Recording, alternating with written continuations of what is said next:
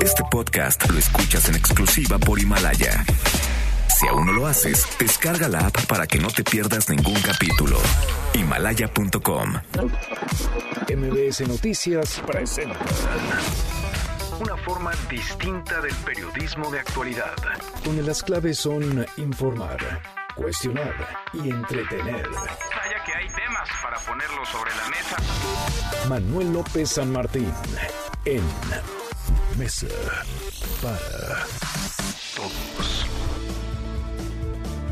Martes, martes 10 de diciembre, la hora en punto movida, muy movida esta tarde, mucha información. Soy Manuel López San Martín, gracias que ya nos acompaña, acaban de estar como todos los días, como todas las tardes, todas las voces, todas en esta mesa para todos. Detuvieron en Estados Unidos a Genaro García Luna, el exsecretario de Seguridad Pública durante el gobierno de Felipe Calderón.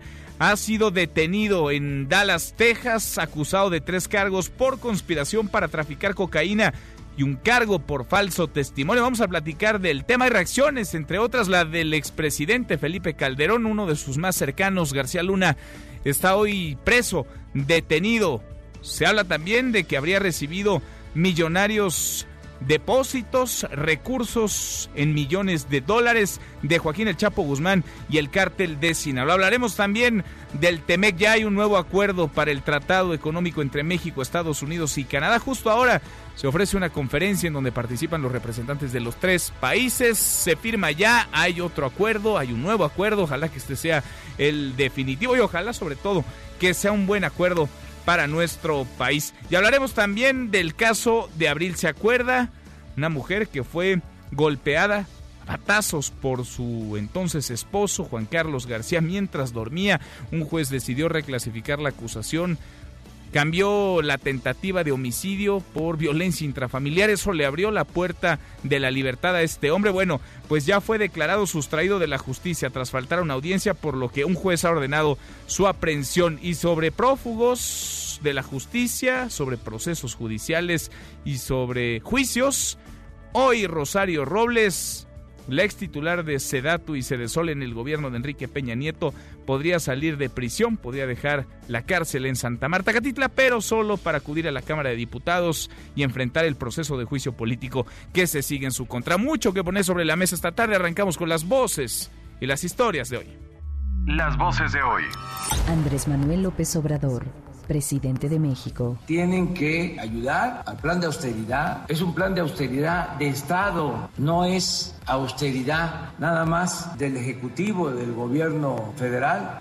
Mario Delgado, coordinador de Morena en la Cámara de Diputados. que van con el acuerdo, lo cual es una muy buena noticia para la economía de Estados Unidos, de México y de Canadá. Qué bueno que a pesar de esta tensión política que hay en los Estados Unidos, Gustavo Madero, senador del PAN. Creo que esto es muy grave. A mí, como presidente de la Comisión de Economía, también ya me sacaron de, del grupo de senadores que tiene que atender y revisar esta materia. Esteban Moctezuma, secretario de Educación. En muy pocas legislaturas y en muy pocas ocasiones se ha podido trabajar de una manera tan profunda para transformar, mejorar e impulsar la educación pública en México. Son las voces de quienes hacen la noticia, los temas que están sobre la mesa y estas las imperdibles. De hoy le entramos a la información.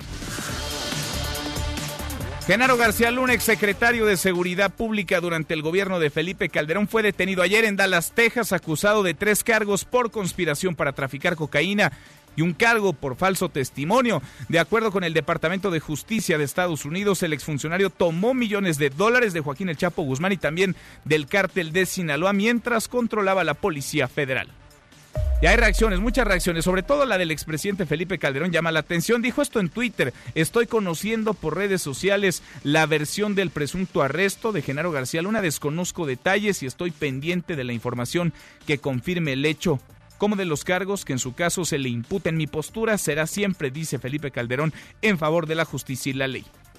Bueno, y hay nuevo acuerdo ya para el Tratado Económico entre México, Estados Unidos y Canadá, el TEMEC.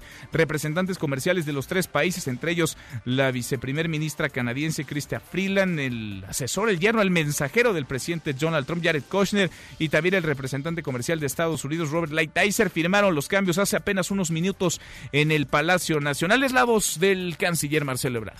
Por eso yo siempre digo que hay que confiar mucho en la política y en el diálogo, y aquí está la prueba el día de hoy. Hemos encontrado la manera de entendernos, comprendernos y vamos a compartir nuestro futuro como no solo por fatalidad geográfica, sino un futuro como diseño económico y social las próximas décadas. Lo único que le decimos es, el día de hoy, misión cumplida. Bueno, esta película parece que ya la vimos, porque hace algunos meses se había alcanzado ya un acuerdo en torno al TEMEC. Se murió entonces el Telecán, el Tratado de Libre Comercio América del Norte, nacía el TEMEC, se atoró en los congresos de Canadá y Estados Unidos y ahí vamos de nuevo, es la toma 2, aunque este acuerdo aún, el firmado hoy, debe ser ratificado por los congresos de Estados Unidos y Canadá. Todas las partes han celebrado este nuevo avance, principalmente los demócratas, quienes anunciaron que el acuerdo incluiría un comité para monitorear la implementación de la reforma laboral acá en México, castigos por no cumplir con su implementación, así como establecer agregados laborales de Estados Unidos en nuestro país. Esto es parte de lo que dijo esta mañana la líder de la Cámara de Representantes de Estados Unidos, la demócrata Nancy Pelosi.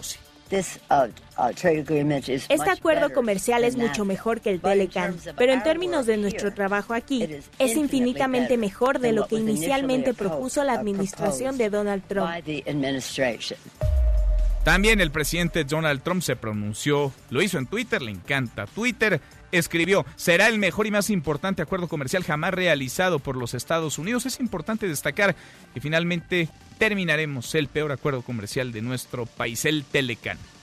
Y quien también habló sobre el TEMEC fue el presidente López Obrador. Muy tempranito en la mañanera informó que habló por teléfono con el primer ministro de Canadá, Justin Trudeau, y con el presidente de Estados Unidos, Donald Trump, para agradecerle su apoyo. En la mañanera dijo esto, escuche.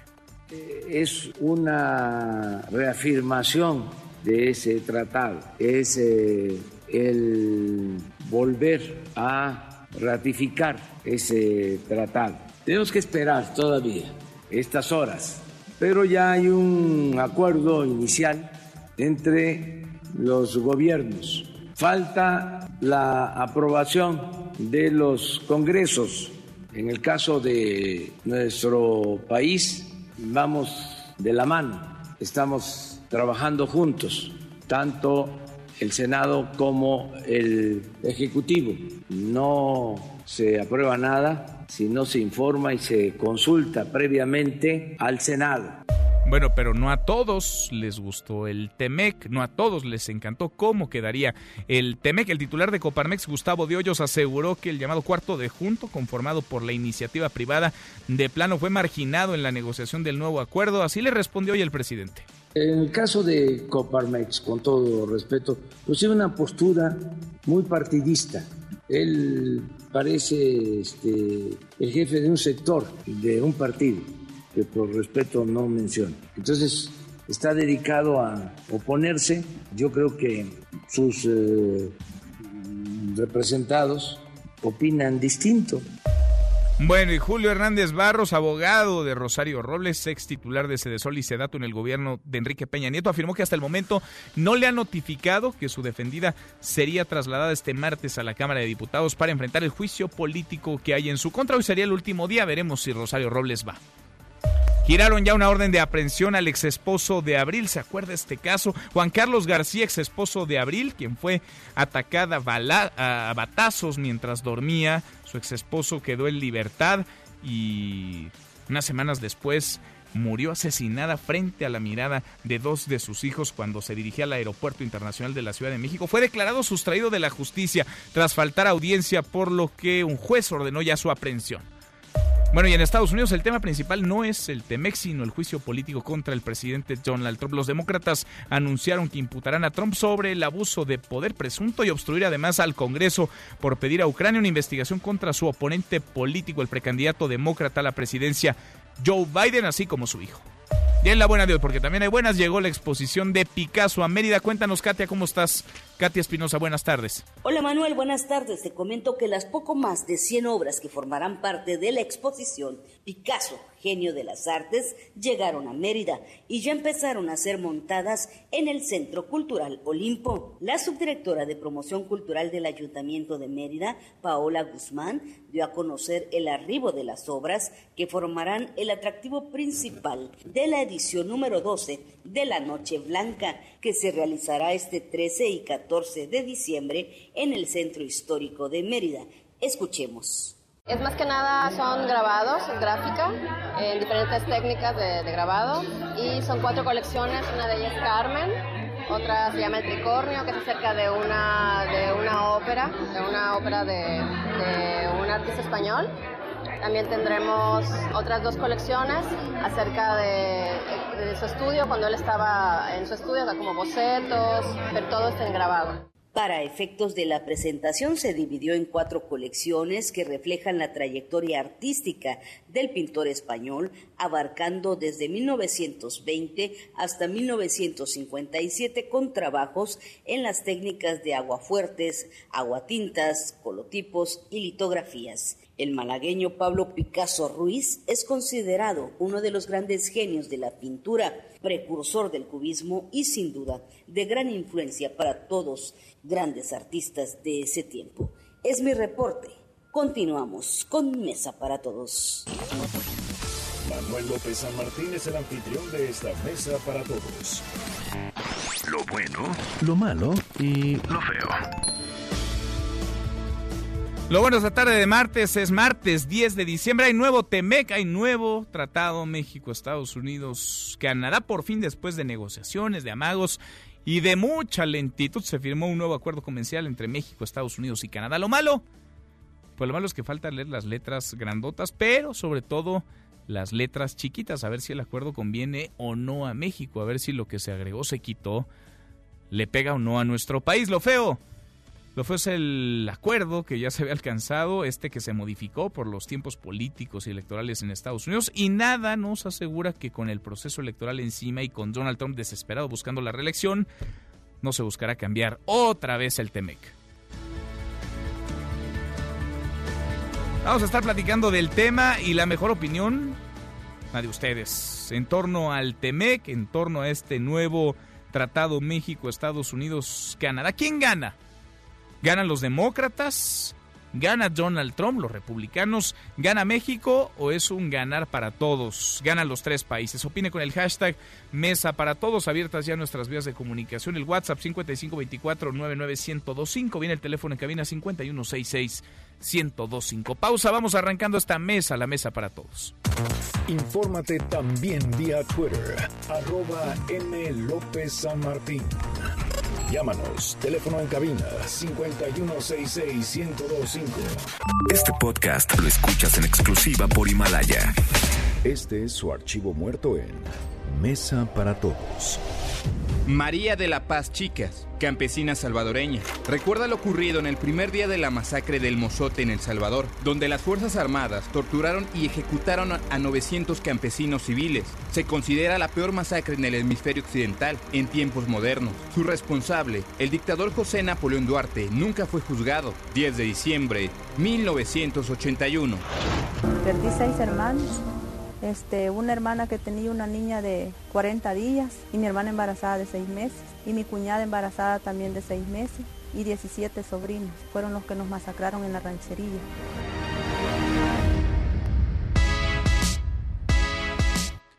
Seguimos, volvemos a esta mesa, la mesa para todos. El gobierno de Estados Unidos acusó y detuvo en Texas, en Dallas, Texas, en los Estados Unidos, a Genaro García Luna, quien fuera secretario de Seguridad Pública durante el gobierno de Felipe Calderón, por presuntamente servir al cártel de Sinaloa y recibir sobornos millonarios en el periodo 2006-2012. Hatsiri Magallanes, ¿cómo estás, Hatsiri? Buenas tardes. Hola, ¿qué tal Manuel? Buenas tardes, buenas tardes al auditorio. Pues sí, ya el Departamento de Justicia de Estados Unidos confirmó la detención del exsecretario de Seguridad Pública durante el sexenio de Felipe Calderón, Genaro García Luna, por conspiración de narcotráfico y también por declaraciones falsas. Presuntamente García Luna recibió millones de dólares en sobornos de parte del cártel de Sinaloa que encabeza el Chapo Guzmán cuando estaba precisamente al cargo de la Policía Federal y también era responsable de garantizar la seguridad pública en nuestro país. El fiscal estadounidense señaló mediante un comunicado que el arresto de hoy pues demuestra su determinación de llevar ante la justicia a quienes ayudan a los cárteles a infligir daños devastadores tanto en Estados Unidos como en nuestro país. Detalla el texto que a cambio del pago de sobornos el cártel de Sinaloa pues obtuvo seguridad del parte del funcionario mexicano para sus envíos de drogas. García Luna continuó tomando medidas en Estados Unidos para ocultar su asistencia corrupta, dice, a los narcotraficantes. Y bueno, en este comunicado que emite el día de hoy, pues señala señala que García Luna tiene que rendir su declaración en la Corte de Nueva York y si es declarado culpable del cargo de conspiración de drogas, pues el exfuncionario mexicano enfrenta una sentencia mínima obligatoria de 10 años de prisión y también pues podría ser hasta un máximo de cadena perpetua. El reporte que tengo, Manuel. Gracias, muchas gracias, Hatsiri. Muy buenas tardes. Buenas tardes. Vamos hasta Dallas, Texas. Patricia Estrada, en Dallas, Texas, detuvieron a Genaro García Luna. ¿Cómo estás? Buenas tardes. Manuel, ¿qué tal? Muy buenas tardes. Buenas tardes al auditorio. Genaro García García Luna, exsecretario de Seguridad del expresidente Felipe Calderón, fue arrestado ayer en Dallas, Texas, luego de ejecutarse una orden de arresto emitida por una corte federal de Nueva York. El arresto es por presuntamente haber recibido millones de dólares en sobornos de parte del cártel de Sinaloa, según un documento de corte federal en Brooklyn, Nueva York, emitido el día de hoy. El detenido fue secretario de Seguridad Pública de México del 2006 al 2012 y enfrenta tres cargos de tráfico de cocaína, conspiración y hacer falsas declaraciones en su petición de ciudadanía en el 2018. Y a esta hora, Manuel, estamos aquí en la Corte Federal en Dallas para que pues el detenido enfrente su primer corte ante un juez federal donde se le podría informar de los cargos. Los mantendremos al tanto de esta noticia que está en desarrollo. Está en desarrollo. información, Patricia Estrada, Gracias, Patricia. Muy buenas tardes. Pendientes, por supuesto, de lo que ocurre ahí en el lugar de los hechos, en esta corte en Dallas, Texas. Interesante porque sí, en realidad es eh, una corte federal en el distrito este de Nueva York, en Brooklyn, la que le presenta cargos a Genaro García Luna, cargos por narcotráfico y conspiración contra el exsecretario de Seguridad Pública durante el gobierno de Calderón y es apresado, es detenido ayer en Dallas, Texas. Ana María Salazar, experta en temas de seguridad. Ana María, qué gusto saludarte, ¿cómo estás? ¿Qué tal? ¿Cómo estás? interesante, eh, no te diría sorprendente, pero sí me parece muy interesante el momento en que se detiene al exsecretario de Seguridad eh, Pública García Luna eh, y además tú lo apuntas muy bien como es el distrito eh, en Nueva York, pues se asume que muchas de las pruebas en contra de García Luna podrían, eh, van a venir del juicio en contra del Chapo Guzmán. Entonces, de nuevo, todos los que seguimos estos temas estamos revisando eh, qué fue lo que se dijo en ese juicio en diferentes momentos, especialmente en contra eh, Genaro García Luna. También hay que decirle al auditorio de que no solamente hubo eh, pues acusaciones en contra de de, algunos testigos en contra de García Luna, pero sino también en contra de otras eh, personalidades y exfuncionarios eh, del gobierno mexicano. Entonces, eso yo creo que está abriendo la posibilidad de que muchos exfuncionarios que fueron eh, mencionados en este en este juicio ya estén van a tener eh, pues van a tener grandes preocupaciones de qué más podría surgir de este, de este juicio. ¿no? Quiere decir, Ana María, que lo vertido, lo dicho en este juicio, pues se está utilizando, se va a utilizar para ir por otros. Yo, creo que sí. Mm, eh, parte, eh, parte del... Eh, lo que va a ser interesante es saber si los que hicieron declaraciones en contra por ejemplo, el caso de Genaro García Luna, hicieron alguna negociación con los fiscales en su momento para que también participaran en el juicio, eh, en el eventual juicio de Genaro García Luna. Entonces, eh, los que participaron en el caso del Chapo, los testigos, de una forma u otra hubo alguna negociación con, con los fiscales. Eh, todos pensábamos que era una negociación, ya sea reducción de penas o, una serie de prestaciones eh, eh, para, para, para testificar en contra del Chapo. Ahora va a ser interesante saber si parte de esa negociación incluía también testificar en contra de otros personajes y exfuncionarios del, del, del gobierno mexicano. Sin duda. Ahora, las eh, acusaciones, los señalamientos, pues no son menores. Me detengo en palabras del fiscal federal Richard eh, P. Donahue. El acusado abusó de su puesto como servidor público para ayudar al cártel de Sinaloa a traficar cocaína hacia los Estados Unidos a cambio de sobornos multimillonarios. Permitió a ese cártel, una de las organizaciones criminales más grandes y violentas del mundo, operar con impunidad en México. No es, pues no es un tema menor para quien fue un altísimo funcionario en tareas de seguridad, Ana María, sobre todo en el gobierno de Calderón, pero desde antes incluso, desde el gobierno de Vicente Fox. Bueno, él estuvo involucrado, él fue funcionario también, eh, yo te diría desde, desde los años del presidente Cedillo, estuvo ya como funcionario eh, dentro, dentro del gobierno de México. Eh, aquí también interesante hace referencia de que él pide nacionalizarse en Estados Unidos y entonces por ese hecho de pedir esa nacionalización, él lo están acusando de mentir porque estaría él violando, cuando tú pides nacionalizarte eh, y mientes en la solicitud, eso ya automáticamente es un delito. Entonces a mí me parece interesante que también le meten ese, ese delito eh, por una parte, porque según esta acusación que pone la fiscalía es que pues estarían mintiendo de no haber llevado a cabo actividades delictivas en su momento. Y voy a dejar ese comentario aparte eh, porque la otra parte de, esta, de lo que dice este comunicado de prensa de la fiscalía es que habla de que él estaba establecido en Estados Unidos y que eh, tenía, o sea, habla de que él manejaba dinero. Yo, yo, yo tengo la impresión que le van a no solamente congelar las cuentas que tenga él en Estados Unidos o bienes en Estados Unidos, pero lo que va a ser interesante, estoy casi segura que lo van a hacer, si no es que no lo han hecho ya, es que van a ver y va a tener que eh, García Luna eh, de una forma u otra justificar eh, de dónde provenía estos el dinero para la, la, compra de estos bienes, porque aparentemente según uno lee este comunicado de prensa, pues que sí manejaba este pues bastante bastante dinero. Entonces va a ser va a ser una es va a ser yo, yo te digo es es una acusación sorprendente. Yo creo que es una acusación sorprendente por el hecho, y te voy a decir por otra razón, si hay un funcionario público que conoce el gobierno eh, estadounidense, es García Luna. Han estado trabajando con él desde hace décadas.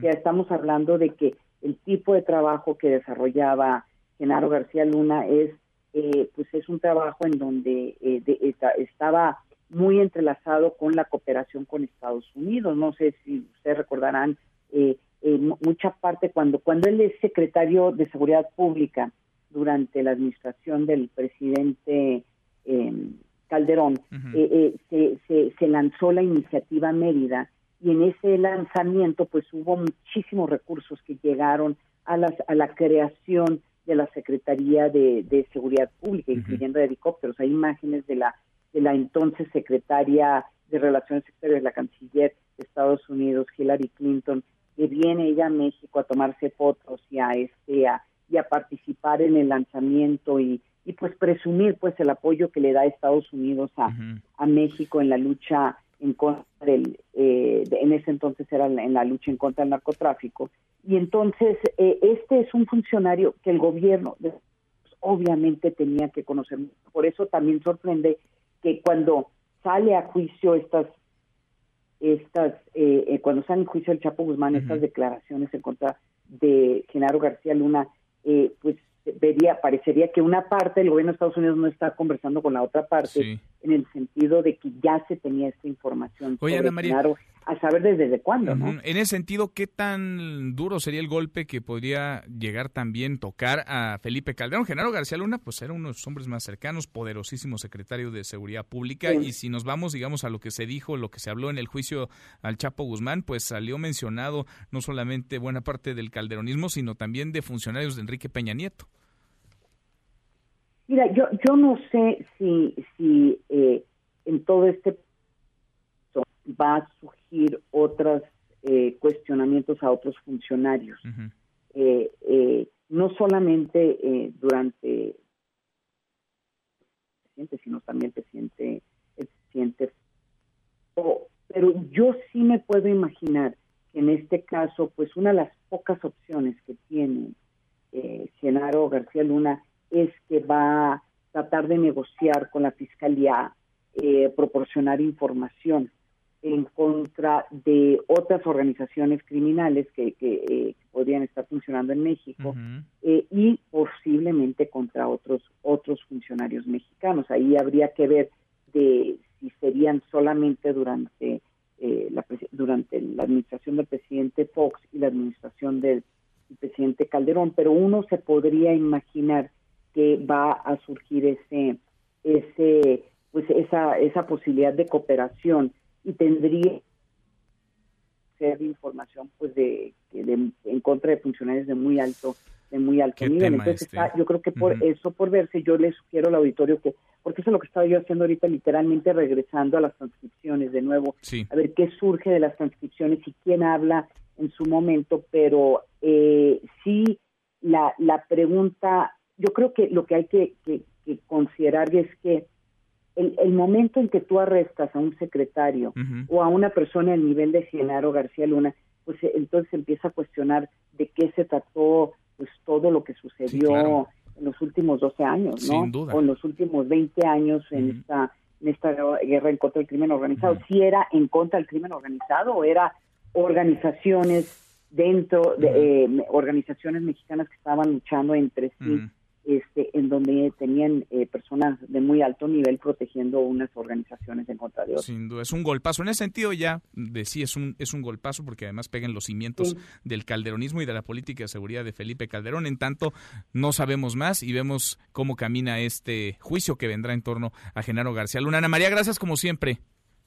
Te mando un fuerte abrazo a ti y tu auditorio. Otro de vuelta. Muy buenas tardes, Ana María Salazar. Es que no es menor la detención de Genaro García Luna. Y ojo que sí, esta corte, la de Brooklyn, es la misma en la que fue procesado y condenado este año a cadena perpetua Joaquín El Chapo Guzmán. Veremos, este asunto apenas está empezando. Vamos a darle un giro a la información. Hay nuevo TEMEC, hay nuevo acuerdo comercial entre México, Estados Unidos y Canadá. Justo ahora se ha firmado. Está hablando en el Palacio Nacional el presidente López Obrador, acompañado de parte de su gabinete. Está el canciller Marcelo Ebrard ahí, pero también están los representantes tanto del gobierno de Estados Unidos, el representante comercial, el negociador en jefe del gobierno de Trump, Robert Lighthizer, y su yerno y mensajero Jared Kushner, también la viceprimer ministra de Canadá, Chrystia Freeland. Escuchamos lo que dice el presidente en el Palacio Nacional. Atraer más inversión para América del Norte, para esta región del mundo. Y como todos sabemos, si hay inversión, hay crecimiento, si hay crecimiento, hay bienestar, si hay bienestar, hay paz y hay tranquilidad. Es también un acuerdo para mejorar las condiciones laborales. Es un acuerdo que beneficia a los trabajadores de Canadá, de Estados Unidos y de México. Es un buen acuerdo, dice el presidente López Obrador. Faltará revisarlo, leer las letras grandotas y sobre todo las chiquitas. Yo le agradezco mucho a quien fuera subsecretario de Comercio Exterior entre 2016 y 2018 y participar en las negociaciones del TEMEC, Juan Carlos Baker, que platique con nosotros esta tarde. Gracias, Juan Carlos, ¿cómo estás? ¿Qué tal, Manuel? Encantado de saludarte y aquí, como todos, muy pendiente de, de la información. La verdad es que ha sido, ha sido un día de, vértigo, ¿no? Entre esto que estamos viendo tan importante aquí en México, en el Palacio Nacional, lo que comentaba justo hace un minuto Ana María contigo sobre la detención de del exsecretario García Luna. Y bueno, no lo hemos mencionado, pero en Estados Unidos hoy temprano también ya se dio a conocer cuáles son las razones eh, por las que se llevará a juicio político el presidente Donald Trump, ¿no? Entonces, pues de alguna manera todo relacionado y, y con mucho mucha atención a todos estos frentes, Manuel. Sí, qué día. Y apenas es la una y media de la tarde. A ver, a ver qué falta por delante. Oye, Juan Carlos, ¿cómo ves el tema de un nuevo acuerdo comercial? ¿Por qué un nuevo acuerdo? ¿Por qué no el que se había negociado e incluso México ya había aprobado en el Congreso? ¿Cómo ves este asunto? No, mira, a ver, creo que primero lo que destacaría yo de, lo que está sucediendo ahora mismo en Palacio Nacional es que se tiene eh, un acuerdo, se tiene unas enmiendas al acuerdo original originalmente firmado, que son necesarias para que en Estados Unidos el Partido Demócrata, encabezado por la señora Nancy Pelosi y que controla la Cámara Baja, pues puedan apoyar este acuerdo. Creo que por la distribución de fuerzas que hay en Estados Unidos actualmente, eh, sería impensable que un acuerdo comercial fuera aprobado sin el visto bueno de los demócratas. Entonces, en ese aspecto, creo que sin duda los cambios que se hicieron eh, fueron importantísimos para lograr esta aprobación y ahora tenemos un acuerdo que ambas fuerzas políticas en Estados Unidos, tanto los republicanos como los demócratas, pues ya le, le, dan su bendición, llamémoslo así. Esto no es nada menor, Manuel, porque como hemos visto, la situación en Washington, la situación política en Washington, pues se deteriora a pasos agigantados. El año próximo viene una elección presidencial que va a ser muy dura y podemos esperar turbulencia alrededor de todos esos hechos. Por lo tanto, el que México tenga ahora esta, este acuerdo ya aprobado es importantísimo. No, no creo que que pueda yo reiterarte lo, lo mucho que, que esto influirá en las condiciones económicas hacia el 2020. Por otro lado, también como tú dices, eh, pues es necesario encontrar el detalle específico de esas cosas que se modificaron para poder ganar el voto de los demócratas. Lo que ha trascendido eh, el propio doctor Seade lo mencionaba ahora en, el, en su discurso en Palacio Nacional hace unos instantes, pues tiene que ver principalmente con la parte laboral. Como sabemos, en Estados Unidos siempre ha habido una crítica a las prácticas laborales en México, a la manera en la cual existían los sindicatos eh, que no necesariamente eran representativos de los trabajadores, a los sueldos, etcétera. Entonces, creo que eso era necesario para ganar, insisto, el voto de los demócratas. Necesitamos ver cuánto de esas nuevas eh, adiciones al, tratado eh, son, son eh, necesarios implementar en México. Me atrevería a pensar que sí implicará cambios profundos. Eh, y bueno, en caso de que no lo hagamos, como también el propio doctor Seade lo mencionaba en su discurso, pues vendrá un, este, un juicio, un, panel de solución de controversias, es el nombre técnico, que pues eh, juzgará el tamaño de la violación que puede existir en México. Esto antes no era posible, en el tratado anterior eso no estaba instrumentado de esta manera, ahora estará así, lo cual, bueno, creo que hace que, que en México tengamos, además de, de ver la, la parte del detalle del acuerdo, pues hace que tengamos que hacer una reflexión también muy profunda de cómo se han llevado en nuestro país las prácticas laborales recientemente, Manuel. Es una buena noticia, nos dices entonces, eh, Juan Carlos, estoy platicando con Juan Carlos Baker, quien fuera subsecretario de Comercio Exterior entre 2016 y 2018 y participar en la negociación del TEMEC. Me llama la atención que en una negociación pues parece que siempre hay quienes no quedan del todo satisfechos y yo observo las declaraciones en México, Estados Unidos y Canadá y parece que aquí están muy contentos todos, tanto el gobierno de México como Donald Trump, los demócratas y Canadá. ¿Nos estamos perdiendo de algo? ¿Es normal que en una negociación tan complicada, tan difícil como esta, todas las partes queden conformes?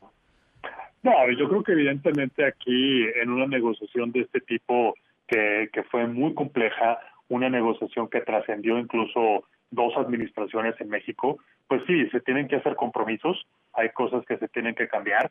Eh, aquí, bueno, el énfasis de lo que hoy se está hablando es la parte laboral porque es lo último que se, se incorporó, estos detalles que hablábamos. Pero recordarás eh, que hace unos meses, Manuel, la, la discusión giraba en torno a las reglas de origen del sector automotriz, giraba también acerca de la, la intención que en aquel momento tenía Estados Unidos de que el tratado tuviera una vigencia limitada a cinco años. Es decir, yo creo que la discusión va evolucionando entre los tres países. Creo que también eh, la parte de los balances eh, se, se mantiene o, se logra un balance sobre los temas que le interesan a cada uno de los países y eso permite que tengamos un acuerdo, como el propio doctor Seade lo mencionaba, pues un acuerdo razonable. Hay cosas en donde México cede, hay cosas que Estados Unidos quería obtener que no las obtuvo y lo mismo pasa con Canadá. Entonces, la noticia a destacar sin duda es que esto permite que se apruebe el acuerdo en Estados Unidos, que eso también le, le infunde certeza a las operaciones económicas, a los negocios en México, eh, pues en un momento en donde el mundo está pasando por, por momentos complicados y, que además todo esto sucede en un momento, eh, insisto, antes de que en Estados Unidos el ambiente político continúe continúe deteriorándose previo a la elección del 2020. Pues sí, porque ya está a la vuelta de la esquina y ahí sí todo va a quedar eclipsado por el por el proceso electoral. Juan Carlos, te agradezco mucho estos minutos. Al contrario, siempre tus órdenes, aquí estamos. Gracias, mil gracias. Muy buenas tardes, es Juan Carlos Baker, ex subsecretario de Comercio Exterior y quien negoció directamente el TEMEC. Ahora hay un nuevo tratado, México, Estados Unidos Canadá. Justo ahora el presidente López Obrador habla en el Palacio Nacional frente a representantes de Estados Unidos y de Canadá. Volvemos con lo que está diciendo. Hacemos un corte, una pausa, cruzamos la media ya, la hora con 35 y volvemos. Regresamos con un resumen de lo más importante del día. Esta mesa, la mesa para todos. No te levantes. Podrías perder tu lugar en la mesa para todos. Con Manuel López San Martín. Regresamos. Regresó el outlet de bancos a despegar con una semana de descuentos exclusivos. Hasta 20% de descuento en vuelos, alojamientos, paquetes, actividades y más. Además, muchos meses con muchos bancos y ofertas especiales diarias en nuestra app. Aprovecha. Despegar. Vivir viajando. Consulta términos y condiciones en despegar.com.mx. Dividiendo el aire para estar más cerca de ti. Sumando comunicación y multiplicando información para tener un saldo significativo. 102.5 MBS Noticias.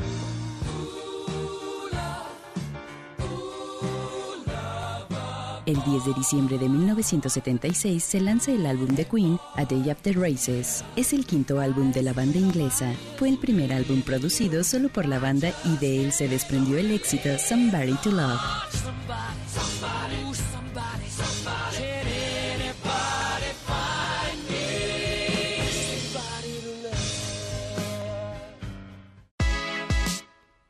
Seguimos, volvemos a esta mesa, la mesa para todos, cruzamos la media ya a la hora con 37, le entramos a un resumen con lo más importante del día.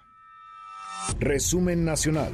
Bueno, fueron semanas, meses de tensión y hace unos minutos en el Palacio Nacional se ha firmado ya el Tratado de Libre Comercio entre México, Estados Unidos y Canadá, el TEMEC, un nuevo TEMEC, un nuevo acuerdo comercial entre los tres países. Justo ahora el presidente López Obrador está haciendo uso de la palabra en el Palacio Nacional. Vamos a escuchar parte de lo que dice el presidente frente a representantes de los gobiernos de Canadá, Estados Unidos y buena parte de su gabinete. No era yo todavía eh, presidente constitucional. Eh, tengo que aquí también decir el entonces presidente Peña fue respetuoso y quiso que participáramos eh, y aceptamos hacerlo como eh, observadores. Y fue en ese periodo en que eh, se presentó la mayor dificultad, según mi punto de vista. Fue cuando se el tema de energía. Y eh, no había acuerdo, no se aceptó lo que estaba originalmente en el proyecto. Y eso atoró la negociación y produjo nerviosismo, pero al final se llegó a un acuerdo. Bueno, más del TEMEC, la Federación Estadounidense del Trabajo y el Congreso de Organizaciones Industriales, considerado como el principal sindicato en Estados Unidos, así como legisladores demócratas, respaldaron los cambios pactados en este nuevo TEMEC, en este nuevo acuerdo comercial. Aquí en México, el PRD ha pedido no ceder la soberanía por las adendas al tratado y el PAN solicita que el gobierno federal informe sobre estos acuerdos. El presidente acaba de decir que este acuerdo respeta la soberanía de los tres países. Antes, en la mañanera, López Obrador urgió a los partidos políticos para que respalden la reducción del presupuesto que reciben, para que se bajen pues el dinero público, el financiamiento público. Morena dijo, debe poner el ejemplo la voz del presidente. Tengo entendido que hoy se va a votar una iniciativa de reforma para reducir el monto, el dinero que reciben los partidos. Ojalá y se apruebe. Y es, eh, me canso ganso, pero sobre todo los que están a favor de la transformación no deben de hacerse pato. Bueno, a propósito del tema, antes de que termine el periodo ordinario de sesiones, la Cámara de Diputados va a discutir este tema y otras dos propuestas que quiere el presidente, que le urgen al presidente López Obrador, la ley de amnistía y también la del fuero presidencial. Angélica Melín, cuéntanos, Angélica, ¿cómo estás? Buenas tardes. Manuel, muy buenas tardes. Con el gusto de saludarte y de saludar al auditorio aquí en la Cámara de Diputados en el antepenúltimo día de trabajo antes de finalizar el actual periodo ordinario de sesiones y que los diputados se vayan al puente Guadalupe Reyes. Manuel, están tratando estos temas precisamente que eh, pues eh, al presidente de la República le interesa y que son parte de la agenda de la mayoría. En eh, lo primero que salió esta mañana aquí en San Lázaro fue en las comisiones de justicia y gobernación. El dictamen de ley de amnistía se aprobó por amplia mayoría, 38 votos a favor, 12 votos en contra y las abstenciones de los diputados del PRI. Y bueno, pues en este marco los diputados de Morena, a través del diputado Rubén Cayetano, negaron, Manuel, que bueno, pues se esté hablando de liberar masivamente a presos y bueno, pues se defendió en los siguientes términos esta iniciativa, esta propuesta por el presidente, esta ley de amnistía, que ya se prevé que se discuta el día de mañana aquí en el Pleno de San Lázaro. Escuchemos al diputado Rubén Cayetano. No es una ocurrencia ni promesa de campaña y menos aún erigirse como el magnánimo y resanador de agravios. No, tampoco es una concesión ni benevolencia o una pose política. No, la ley de amnistía es una visibilización al estado de indefensión de las personas jurídicamente imposibilitadas para ejercer un derecho procesal mientras para la mayoría esto es un tema de justicia, para los legisladores de oposición, en particular del PAN, esto es populismo penal. Escuchamos al diputado del el PAN, eh, Felipe Matías esta ley de amnistía la enmarcamos en el populismo criminal, abrazos no balazos, perdón de delincuentes, pactar, pactar con delincuentes. la delincuencia organizada también es pueblo. Hoy esta ley de amnistía le pone la cereza al pastel a este populismo criminal de Morena que lo único que busca es crear clienteras electorales. Punto y se acabó. Ese es el único objetivo de esta, de esta muy mediocre ley Mientras tanto, en la sesión ordinaria, Manuel, lo que ya se está discutiendo en el Pleno es esta minuta proveniente del Senado de la República con la segunda ronda de cambios que le ha hecho el Senado a este tema del fuero, que, bueno, pues los diputados federales deben rechazar nuevamente los cambios eh, aprobados por el Senado en esta materia y es que están argumentando en la tribuna de San Lázaro que, bueno, pues lo que han cambiado los senadores es, eh, pues, acotar, eh, darle más protección al fuero a los legisladores y eh, estableciendo que bueno pues el presidente sí puede ser juzgado por algunos otros delitos pero los eh, diputados y senadores quedarían aún más protegidos. Por esta razón los diputados federales van a rechazar en su conjunto pues estos cambios hechos por el senado y debido a que esta minuta ha ido dos veces eh, de una a otra cámara pues técnicamente aquí quedará como bola muerta en San Lázaro y no podrá retomarse el tema hasta el siguiente periodo ordinario de sesiones. Y bueno en el tema del recorte del 50% a los partidos políticos la mayoría dice que esa reforma se va a discutir, eh, no hay todavía consenso en ese tema y se discutiría entre mañana miércoles o el jueves, depende de cómo se vaya ajustando la agenda de los congresistas, aunque, bueno, pues se prevé que en este tema de recorte a partidos políticos haya mucho debate, pero lo más probable es que no se alcance la votación mayoritaria que necesita para avanzar con este recorte a los partidos. Manuel es el reporte. Gracias, Angélica, muchas gracias. Hasta luego. Hasta muy pronto, muy buenas tardes. Bueno, ya 24 horas de su primer aterrizaje en la Ciudad de México, Emirates Airlines se dijo dispuesta a operar en el aeropuerto de Santa Lucía y también en el de Toluca. Y tome previsiones el jueves de esta semana, jueves 12, debido a que es eh, la celebración del Día del Banquero. No habrá actividad financiera en el país, se suspenden actividades en bancos. También la Bolsa Mexicana de Valores no va a estar operando. Únicamente darán servicio las instituciones bancarias que se ubican dentro de centros comerciales. Hasta aquí el resumen con lo más importante del día. Pausa y volvemos. Hay más en esta mesa, la mesa para todos. En esta mesa nos importa tu opinión. WhatsApp 552499 1025. Hashtag Mesa para Todos. Llámanos 5166-1025 o 01800-202-1025. Mesa para Todos con Manuel López San Martín. Aquí todos tienen un lugar. Este podcast lo escuchas en exclusiva por Himalaya. Yo, Alberto Ángel Fernández, juro por Dios, la patria y sobre estos santos evangelios desempeñar con lealtad y patriotismo el cargo de presidente de la nación. Alberto Fernández toma posesión en Argentina. El político peronista reemplaza al liberal Mauricio Macri y gobernará hasta 2023, junto a la exmandataria Cristina Fernández, quien juró como vicepresidenta. Yo, Cristina Fernández de Kirchner, juro por Dios, la patria Seguimos, volvemos a esta mesa, la mesa para todos. Ha terminado lo que decía el presidente López Obrador, el evento en el Palacio Nacional en torno a la firma del TEMEC, el Tratado México-Estados Unidos-Canadá. Vamos hasta Palacio Nacional contigo, Rocío. ¿Cómo estás, Rocío Méndez? Buenas tardes. Pues vaya que hemos atestiguado a través de tus intervenciones y planteamientos, Manuel, y por supuesto de lo que se celebra aquí en el antiguo Salón Tesorería de Palacio Nacional, un momento muy especial en donde, para comenzar, estuvieron todas las fuerzas políticas de esta nación, así como el sector obrero y también el sector empresarial, atestiguando esta firma de protocolo modificatorio al Tratado Comercial entre México, Estados Unidos y Canadá.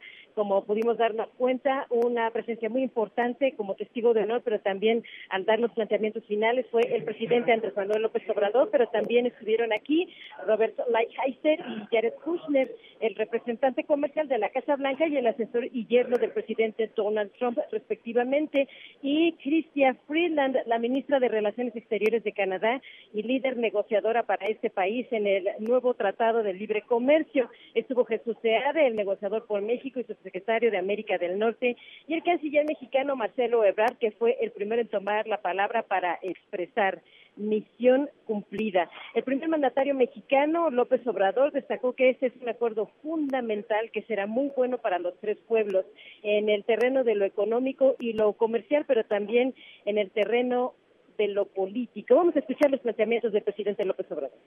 Tenemos este acuerdo con América del Norte sin dar la espalda a nuestra América. Es un asunto de relaciones económicas, de relaciones comerciales, pero también de geopolítica de fortalecer nuestro continente americano. Con la cooperación para el desarrollo que va a ser posible con este acuerdo, también se logra la unidad del continente americana, de la América que vio nacer Abraham Lincoln y de la América que vio nacer a Benito Juárez. En representación del presidente Donald Trump, Lighthizer destacó esta muy buena la presencia negociadora de Jesús Seade y señaló que se partió de 1.4 billones de dólares para comenzar la negociación. Es enorme lo que puede significar tanto para Estados Unidos como Canadá y, por supuesto, Estados Unidos. Dijo que el Telecán que le dio la antelación a lo que ahora se ha firmado era desastroso y se tenía que actualizar. El mercado norteamericano, señaló, es fuerte para los trabajadores, para los agricultores, todos tendrían que tener éxito, pero así lo planteó desde el Salón Tesorería de Palacio Nacional. And the result, I think, is the best trade agreement in history. And it's something that's going to make North America richer. Pues ya escuchaste, Manuel, lo que plantea la Kaiser. Este es el mejor acuerdo comercial de la historia para fábricas, manufacturas, para el campo y para las mejores condiciones comerciales del mundo. Esto hará a Norteamérica más rica en la región. También Canadá será más rica y México será más rico. Dijo que para este país es muy importante que el nuestro México tenga éxito Y en el caso de los Estados Unidos Canadá no habrá parangón. También destacó que este acuerdo bipartidista primero en la administración del presidente Trump por la participación de demócratas y republicanos. E incluso dijo, esto finalmente es un milagro. Y solamente para concluir, porque pues todavía aquí sigue en la agitación de la salida de los invitados especiales y demás, Manuel, señalan las palabras del propio Lad Heiser, porque señaló al presidente López Obrador que traía los mejores deseos del presidente Trump, que han seguido su carrera de manera extraordinaria y que todos en la administración del presidente Trump están echando porras al presidente López Obrador, han estado muy pendientes de lo que significa al final de cuentas este tributo con el acuerdo, no solo para los pueblos de Canadá y de Estados Unidos, sino también para el pueblo de México. Usted tomó el camino más difícil desde que estaba en campaña para su pueblo y para el pueblo de los Estados Unidos y ahora se alcanza este acuerdo comercial. Mucho de lo que se dijo aquí, porque también se explicaron las letras pequeñas de, esta, de este convenio, pero finalmente pues se alcanzó, se alcanzó y dicen los senadores que tratarán de que hoy mismo pues traten de empezar la discusión para que pueda avanzar lo más pronto posible en el Senado de la República este convenio, Manuel. Bueno, se alcanzó y están muy contentos todos, Rocío. Sí, así es, Manuel. Tanta miel que empalaga. Gracias, muchas gracias, Rocío. Hasta pronto, Manuel. Hasta muy pronto, muy buenas tardes, mi compañera Rocío Méndez y esta aprobación, esta firma del TEMEC. Economía y finanzas con Eduardo Torreblanca. Lalo, qué gusto saludarte, ¿cómo estás? Gracias, igualmente, Manuel. Buenas tardes, buenas tardes a la Muy buenas tardes. ¿Cómo ves? Tenemos, habemos Temec, Lalo.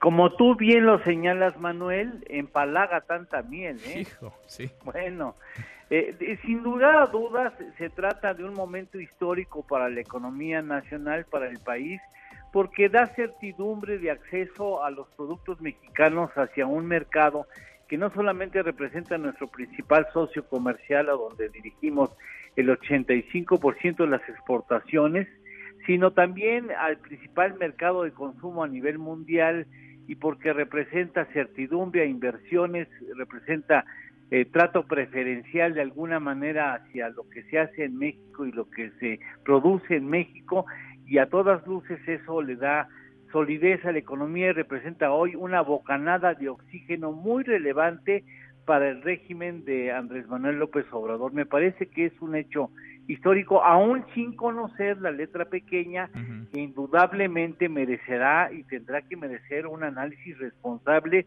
sobre todo de la iniciativa privada, que hoy parte de ella se queja de que no fue llamada a conocer los adendums de esas pequeñas modificaciones que hacen de este TEMEC un TEMEC recargado aún antes de haber nacido, ¿no? O sea, antes de que propiamente fuera autorizado por los procedimientos legislativos, ya se habla de un TEMEC recargado mejor que nunca y muy superior al NAFTA vigente. Y me parece que este dará eh, dará eh, la oportunidad de que se camine con, con toda solidez en materia económica entre las dos, entre las tres naciones. Era un acuerdo necesario para los tres países que finalmente hoy encuentra un capítulo muy lustroso, muy eh, muy benéfico y, muy feliz, según escucho las notas, eh, los detalles de nuestra compañera. Están muy contentos todos, lo raro, ¿no? En una negociación que todos salgan tan felices en Estados Unidos, los demócratas, Trump y los republicanos, el gobierno de México, el de Canadá. Habrá que leer las letras grandotas y las chiquitas, Lalo, pero es una buena noticia entonces, nos dices. Para la economía es una buena noticia porque le da certidumbre. Sí, y tendríamos, aunque ese es otro capítulo, Manuel, tendríamos que recordar de quién fue la idea de un acuerdo de libre comercio entre México y Estados Unidos, ¿eh? Fue originalmente de Margaret Thatcher. Algunos estudiosos de la academia dicen que esa es una barbaridad lo que menciono, pero a mí me lo dijeron fuentes muy allegadas a la decisión, muy cercanas al presidente Carlos Salinas, quien recibió ese consejo de Margaret Thatcher que no tenía un pelo de tonta. Y tampoco el presidente Salinas, quien de inmediato instruyó, estando en Davos, a su entonces secretario de Comercio a que buscara a su similar en Estados Unidos y después en Estados Unidos se les ocurrió incorporar a Canadá y hoy y fue el primer gran acuerdo comercial en el mundo de la globalización económica que hoy acaba de ser modernizado eh, por segunda ocasión. Pues ahí está, Ya veremos e iremos platicando. Por lo pronto, hoy todos son no, hombre, todo, festejos, confeti, alegría, felicidad, abrazos. Bueno, están contentos. Hoy, hoy podrían romper la piñata aún sin, sin golpearla. Exacto. Exactamente. ¿La lo tenemos postre? Sí, un postre que trabajé de manera muy especial para que vean en qué momento histórico estamos dando este paso. Resulta que al mes de octubre, al décimo mes del año, el superávit comercial de México con Estados Unidos crece 28% eh, respecto a igual mes, a igual periodo del año anterior. O sea, nuestro superávit crece 28%, mientras que el déficit de Estados Unidos ante China se reduce 15%. O sea, China ha sido muy afectada por la guerra comercial y mientras tanto México aprovecha y crece 28% el comercio con Estados Unidos. 28%, ahí está el dato. Gracias, Lalo. Gracias a ti, Manuel. Buenas tardes. Muy buenas tardes. Buenas tardes al auditorio. Igual para ti. Los numeritos del día. Sí, Tlali Sáenz, qué gusto saludarte. Sí, Tlali, ¿cómo estás? Hola Manuel, buenas tardes a ti, buenas tardes también a nuestros amigos del auditorio, pues están ganando los índices en Estados Unidos y en México, el Dow Jones Industrial avanza 0.05%, el Nasdaq está registrando un avance de 0.04% y gana también el S&P BMW de la Bolsa Mexicana de Valores 1.39% desde el inicio de la jornada. Está operando con números positivos, se ubica en 42.548.92 unidades y en el mercado cambiario el dólar en metanilla bancaria se compra en 18 pesos con 73 centavos, se vende en 19 pesos con 53, el euro se compra en 21 pesos con 30, se vende en 21 pesos con 34 centavos. Manuel, mi reporte al auditorio. Gracias, muchas gracias Itlali, buenas tardes. Buenas tardes. Y así con los numeritos del día cerramos esta primera hora saludando ya a nuestros amigos de Guajuapan de León en Oaxaca, ya nos escuchan a través de la mejor en el 103.5 de FM. Pausa y volvemos con la segunda de esta mesa, la mesa para todos. Información para el nuevo milenio. Mesa para todos con Manuel López San Martín. Regresamos. Este podcast lo escuchas en exclusiva por Himalaya.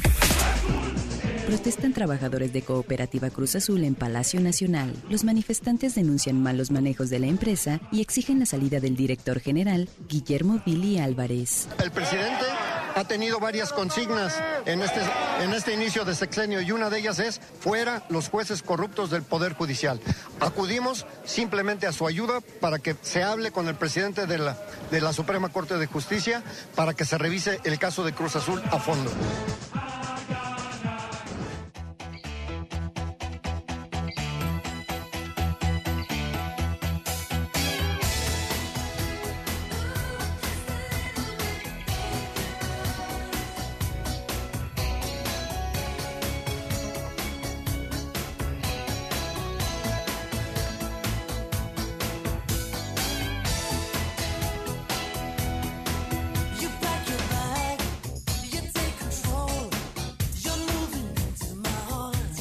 Arrancamos esta segunda hora, gracias que nos acompaña. ¿Qué día este? Lleno de información, cargado de información este martes, es martes 10 de diciembre, soy Manuel López San Martín. Revisamos las redes, cómo se mueven las cosas en Twitter, de las redes esta mesa, la mesa para todos. Caemos en las redes. Bueno, de volada en el número uno de las tendencias, el nombre de Genaro García Luna, y es que el gobierno de Estados Unidos acusó y detuvo ayer en Texas, en Dallas, Texas, a Genaro García Luna, quien fuera secretario de Seguridad Pública durante el gobierno de Felipe Calderón por presuntamente servir al cártel de Sinaloa y recibir sobornos millonarios en el periodo 2006-2012. El Departamento de Justicia ha presentado desde hace algunos días, desde el pasado 4 de diciembre, cuatro cargos por narcotráfico y conspiración contra García Luna ante la Corte Federal para el Distrito Este de Nueva York en Brooklyn. Interesante porque es justamente la misma corte en la que fue procesado y condenado este año a cadena perpetua Joaquín El Chapo Guzmán. El acusado abusó de su puesto como servidor público para ayudar al cártel de Sinaloa a traficar cocaína hacia los Estados Unidos, ha dicho el fiscal federal Richard Donahue. A cambio de sobornos multimillonarios, permitió a ese cártel, una de las organizaciones criminales más grandes y violentas del mundo, operar con impunidad en México. Confirmada entonces la detención de Genaro García Luna y también confirmada información que va saliendo justo ahora desde la Fiscalía General de la República. El gobierno de México también investiga a Genaro García Luna y estaría por pedir, por solicitar a través de la Cancillería de la Secretaría de Relaciones Exteriores al gobierno de Estados Unidos en extradición a García Luna. Es una historia esta que apenas comienza, la seguiremos platicando. Se mueve además el hashtag Temec y es que tras semanas, meses de mucha tensión, de jaloneos, de dimes y diretes, se aprobó un nuevo TEMEC. El TEMEC logró superar los obstáculos. México, Estados Unidos y Canadá firmaron un protocolo modificatorio. Estuvieron reunidos hasta hace unos minutos en el Palacio Nacional los representantes del gobierno de los Estados Unidos, también del gobierno de Canadá y medio gabinete del presidente López Obrador. Estaban en el presidium Chrystia Freeland, la viceprimer ministra de Canadá, Robert Lighthizer, el representante comercial del gobierno de Estados Unidos,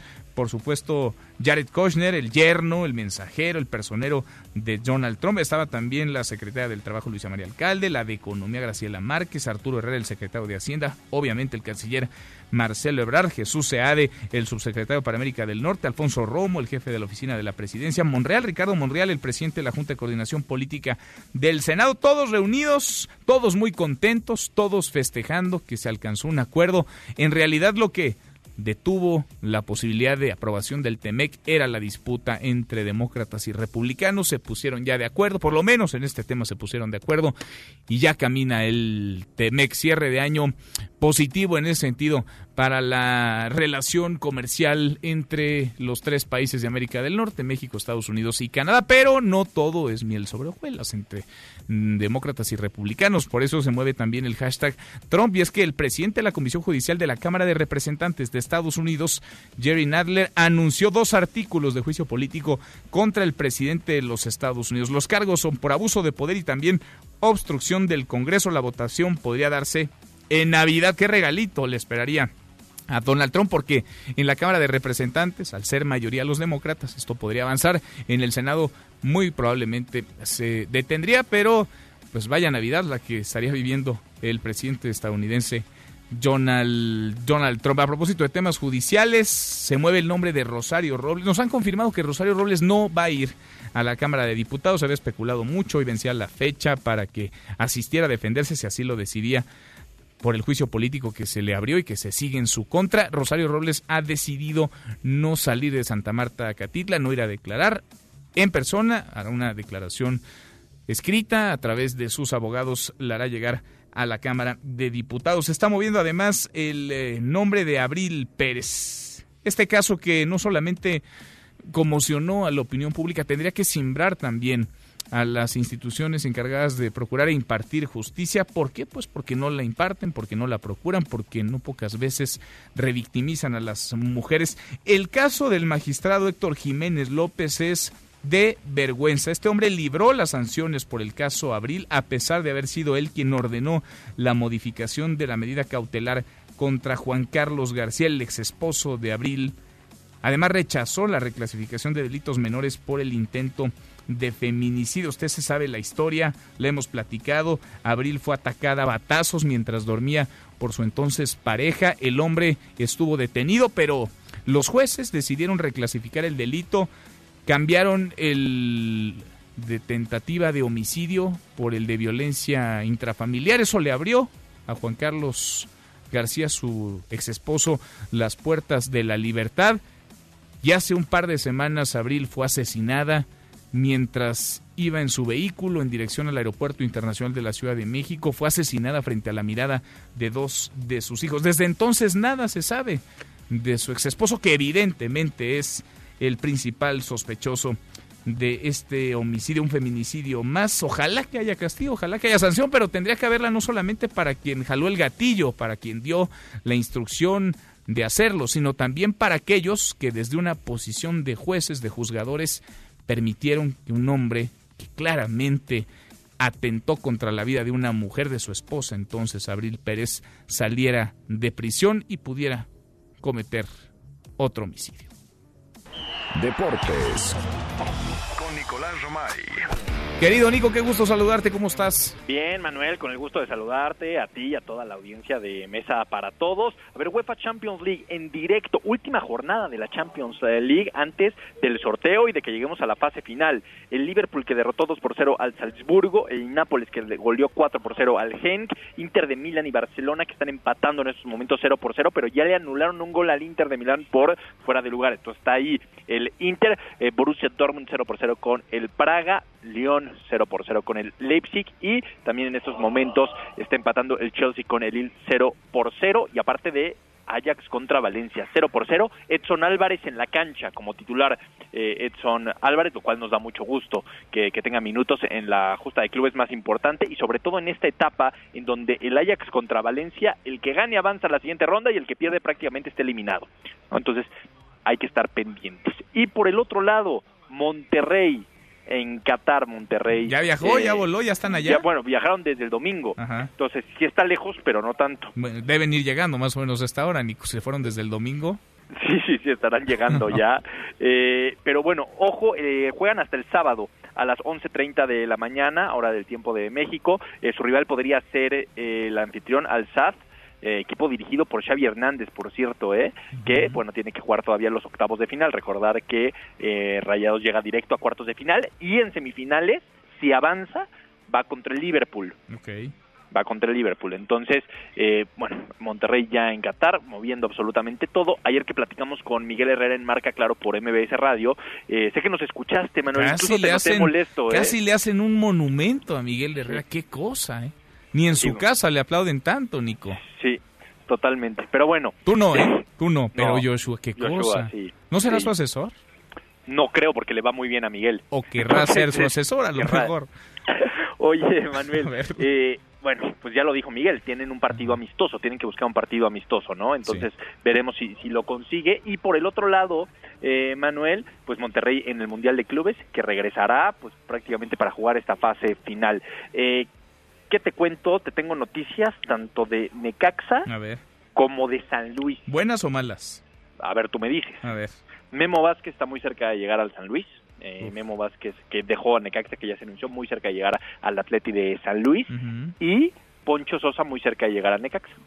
O sea, segunda vuelta, porque Poncho Sosa sí, ya, ya estuvo, los ascendió, ¿no? Sí, exacto. Los ascendió, para que veas. Mira. Bueno, ojalá que le vaya bien, hombre. Pues ojalá, Nico, ya que te digo, oye, las chivas reforzadísimas, ¿no? Reforzadísimas las chivas. Yo estoy muy nervioso, Manuel, no sé de dónde van a sacar dinero. Porque están, no, bueno, es como cuando llenas las tarjetas de crédito hasta el tope y a ver luego cómo las pagas. No, no se están endeudando una brutalidad, ¿no? Porque no sé si las arcas del club estén tan llenas, pero sí me llama mucho la atención. Hasta donde sabíamos, no, al contrario, ¿no? Tenían broncas de lana. Sí, y no tienen derechos de televisión no han renovado con nadie y eso es el principal ingreso para los equipos de fútbol junto con la venta de jugadores y Chivas ni vende jugadores ni tiene televisión todavía. Pues de dónde estarán, de dónde estarán Están, están gastando como si tuvieran. Mira. Sí. Oye, ¿cuál es el equipo más caro en México, Nico? Depende, Manuel, América, pero es que sabes qué pasa, por ejemplo, América. Rayados eh, también, ¿no? Sí, Rayados, es, pero no. ¿Qué es lo que vale? O sea, el valor de la plantilla, Monterrey, Tigres, América, incluso Cruz Azul, lo meto por ahí, sí. ¿no? Pero como tal, como marca, el equipo de los que más vale, América, sí. por mucho. Sí, ha tenido lo muy, buenos, muy buenos América pertenece a un grupo que tiene un emporio televisivo, que tiene un estadio, entonces pues eso evidentemente resta, ¿no? Y, los demás que sí se manejan como equipos de, de fútbol como unidad aparte, pues también Chivas vale un dineral. Sí, como no, bueno. Sí, Chivas con el estadio, tal, vale un dineral. Vale, vale una lana. Bueno, ahí está, ahí está el tema, Nico. ¿Cuándo empieza el, el Mundial de Clubes? Para Monterrey el sábado. El sábado. 11.30, rival por definir. Bueno, pues vamos a, Ahí sí le vamos todos al Monterrey, ¿no? Pues que nos gusta que los equipos mexicanos participen bien. Bueno, ya de regreso tú le vas al América, como siempre, todo de vuelta a la normalidad. Yo le voy al Rayo, que el Necaxa es un rayo que nunca se apaga. Muy bien, Nico. A las tres los escuchamos. a las un ratito Marca claro por MBS Radio, Manuel. Abrazo, Nico. Gracias, Nicolás Roma. Y con los deportes, pausa antes, una vuelta por el mundo de la mano de mi tocayo Manuel Marín. Y volvemos ahí más en esta mesa, la mesa para todos. Internacional. Regresó el peronismo a Argentina. El político de izquierda, Alberto Fernández, fue investido como nuevo presidente de Argentina junto con la exmandataria Cristina Fernández de Kirchner, quien ahora es la vicepresidenta. El nuevo gobierno enfrenta una de las peores crisis económicas de su historia. Los marginados y excluidos de nuestra patria los afectados por la cultura del descarte no solo necesitan que le demos con premura un pedazo de pan al pie de nuestra mesa, necesitan ser parte y ser comensales en la misma mesa, de la mesa grande de una nación que tiene que ser nuestra casa común. Los demócratas de la Cámara de Representantes anunciaron los dos cargos formales que se le imputarán al presidente de Estados Unidos Donald Trump por abuso de poder y obstrucción del Congreso dentro del proceso de impeachment. El juicio está previsto para Navidad. Trump es el tercer presidente en enfrentarse a este proceso. Tu opinión cuenta y a nosotros nos interesa. Llámanos del interior de la República al 01800-202-1025. Síguenos en Twitter, arroba M. López San Martín. Hashtag Mesa para Todos. Este podcast lo escuchas en exclusiva por Himalaya. ¡Ya me dieron, ya me dieron!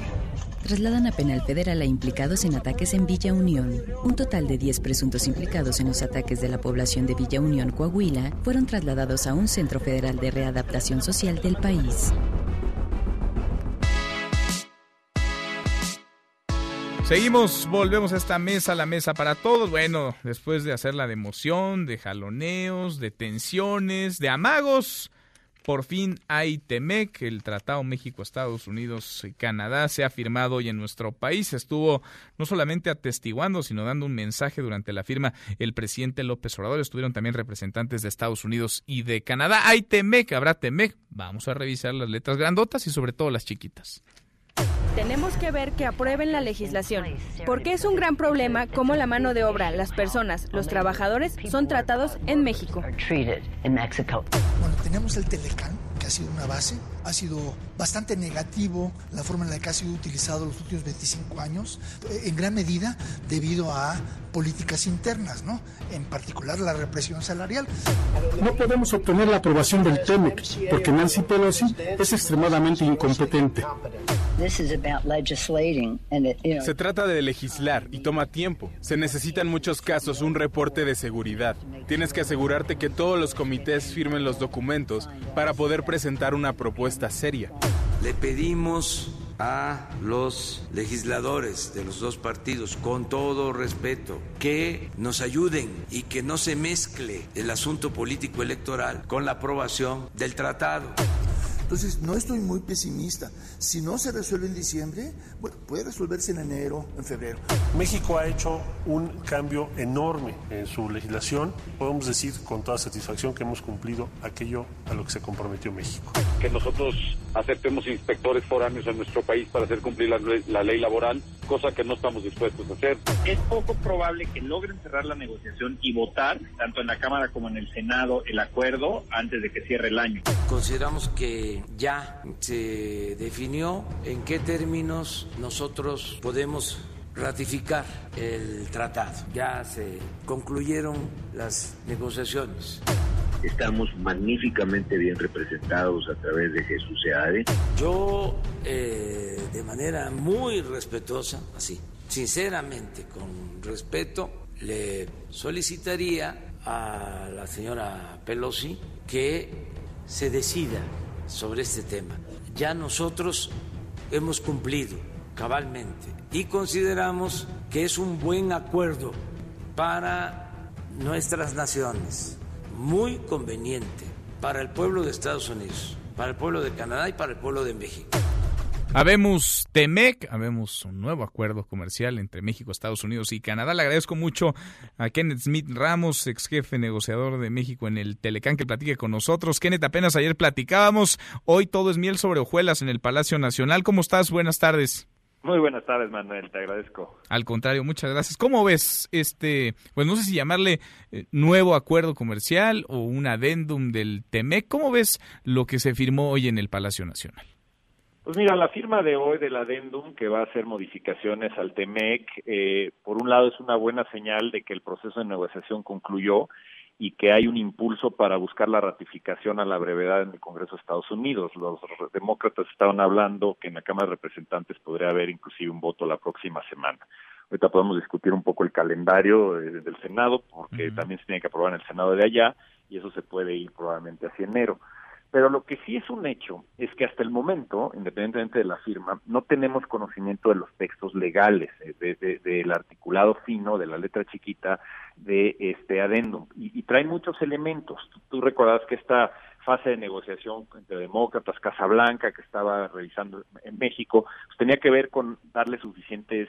Eh, digamos, votos por parte de los demócratas a la Casa Blanca y a cambio de eso, pues una serie de demandas que pusieron en la mesa. Ahora, eh, al no tener los textos, lo único que tenemos es una declaración. Existe un documento de la Cámara de Representantes donde hablan de los logros de esta, del TEMEC, eh, que en su opinión está mejorado, y donde sí viene el tema, digamos, laboral que ya hemos discutido. Y para ser honestos, no queda claro con respecto a lo que se dijo hoy en la mañana de que no va a haber inspectores, pero por otro lado, el documento de los demócratas de la Cámara de Representantes dicen que sí va a haber inspectores, que sí va a haber este, supervisión. De hecho, el presidente del Comité de Medios y Arbitrios de la Cámara de Representantes, a pregunta expresa, dijo si va a haber inspectores. Y el documento que sale de ese comité de Ways and Means señala que habrá presencia en México de emisarios o representantes que revisarán las prácticas laborales en México. Entonces tenemos que ver exactamente cómo quedó el adendum, qué lenguaje viene ahí para determinar quién está en lo correcto. Si en efecto no va a haber inspectores, simplemente se fortaleció el sistema de paneles o si sí va a haber esta especie de, de supervisión por terceros.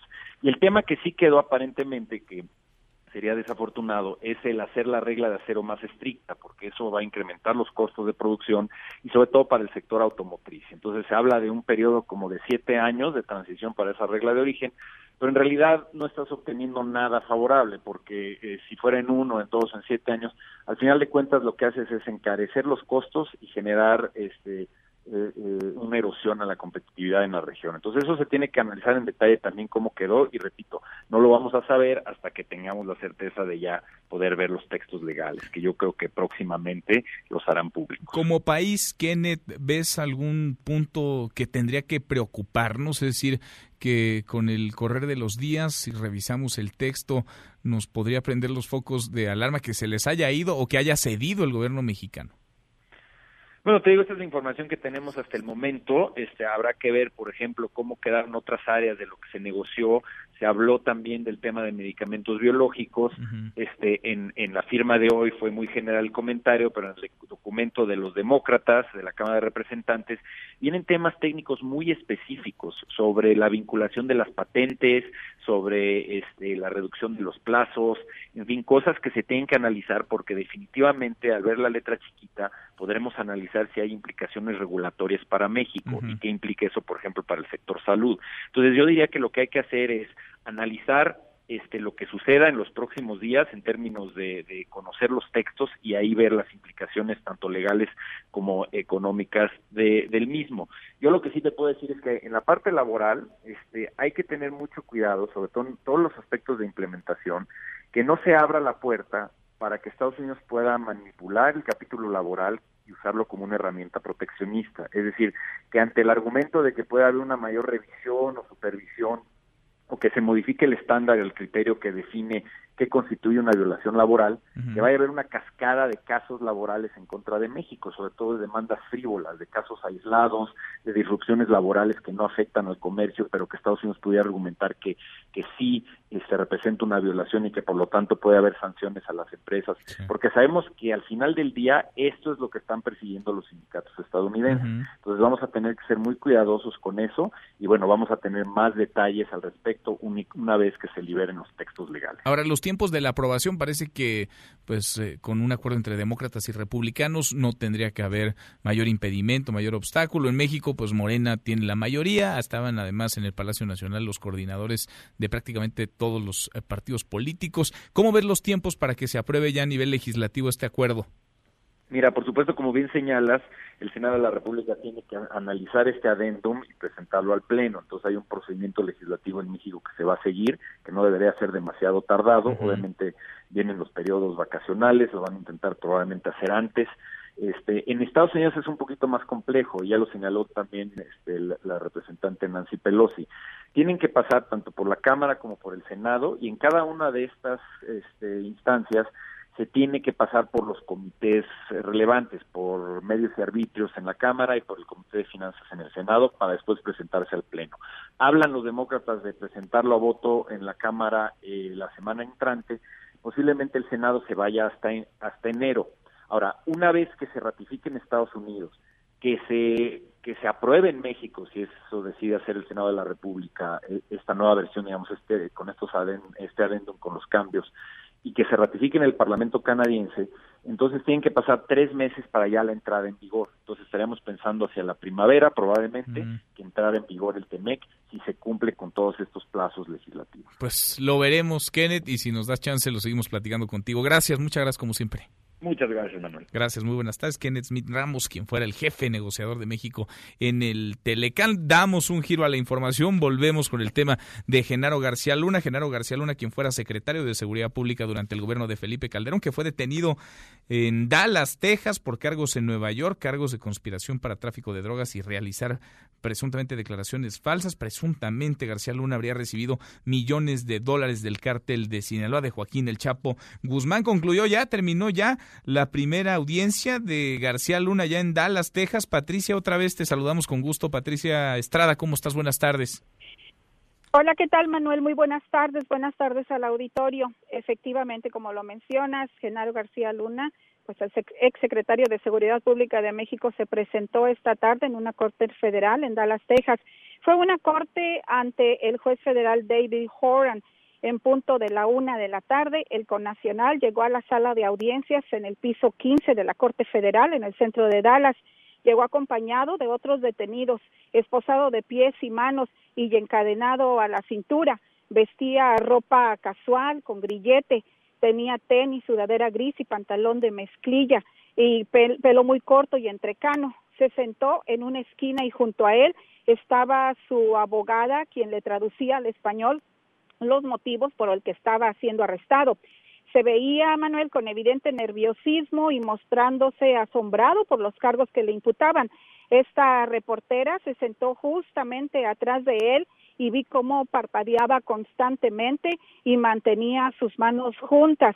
Dijo a su abogada que vivía en la ciudad de Irving, Texas, con su esposa pero que su esposa estaba actualmente en México. Esta fue una conversación que alcancé a escuchar precisamente porque estaba sentada justo atrás de él. García Luna fue el segundo individuo en presentarse ante el juez Ornan y de pie y ya ante el juez fue custodiado por una traductora de la corte y su abogada. Eh, pues él dijo entender eh, que estaba entendiendo el por qué estaba ahí se le dijo que tenía derecho a guardar silencio a una representación legal de la Corte si es que no tenía dinero para solventar un abogado. Y fue una audiencia, Manuel, de unos diez minutos. Luego de esta audiencia, el detenido fue custodiado por guardias federales y trasladado a una cárcel local en lo que se llega a su próxima audiencia la semana próxima para saber si enfrenta juicio en Dallas o en Nueva York desde donde se emitió esta orden de arresto, pude eh, caminar junto con la abogada defensora quien se negó a dar su nombre, a dar su teléfono y dijo que no tenía comentarios al momento que hacer con la prensa.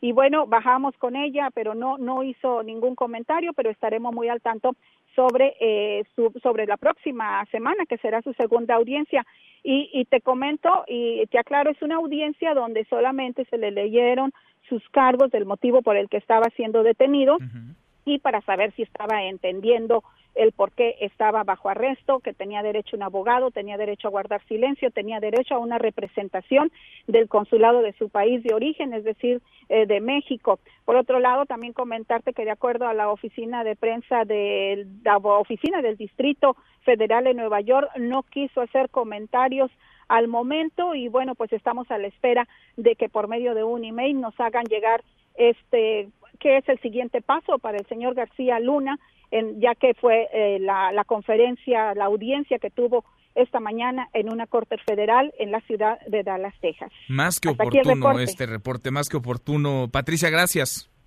A la orden. muy, buenas, muy buenas tardes. Bueno, eso en Estados Unidos. En México, la Fiscalía General de la República pediría la extradición de Genaro García Luna. René Cruz, cuéntanos, René, ¿cómo estás? Buenas tardes.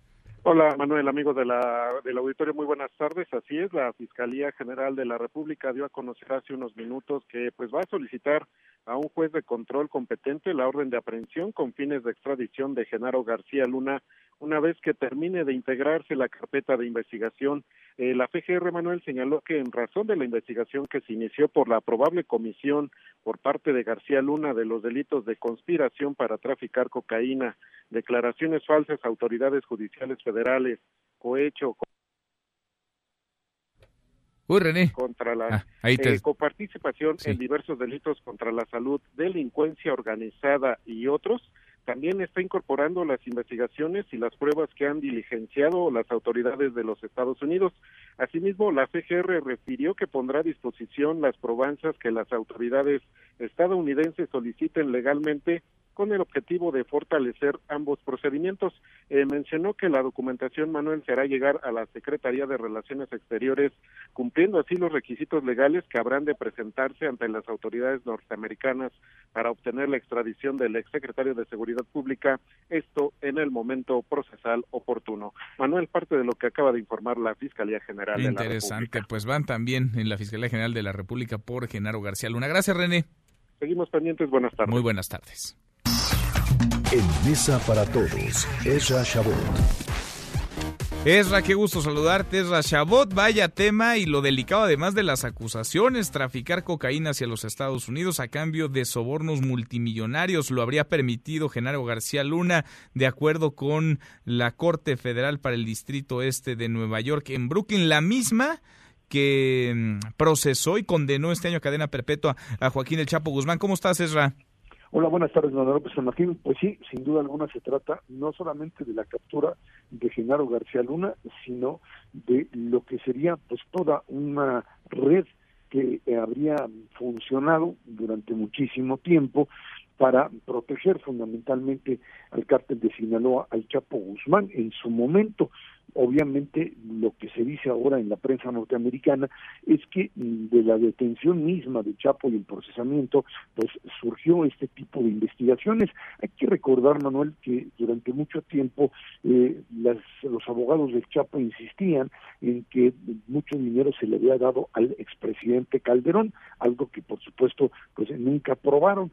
Esto estaba relacionado, parece ser, según estas fuentes, con el dinero que por supuesto no llegó al presidente Calderón en su momento, pero sí a Genaro García Luna, un hombre que además, dicen los propios informantes, pues tuvo la capacidad de llevar consigo maletines que eh, pues se portarían con él sumas de alrededor de 5 millones de dólares y más, haberse ido en 2012 a los Estados Unidos, haber solicitado además la ciudadanía norteamericana y ahí mentir con respecto a sus vínculos con el propio eh, cártel de Sinaloa, porque hay que recordar que entre las preguntas que te hacen y que nadie va a responder en sentido positivo es, ¿usted tiene algún vínculo con alguna organización de narcotraficantes? Por supuesto que si contestas que sí, no te dan la ciudadanía, pero si contestas negativamente y te descubren, pues resulta que es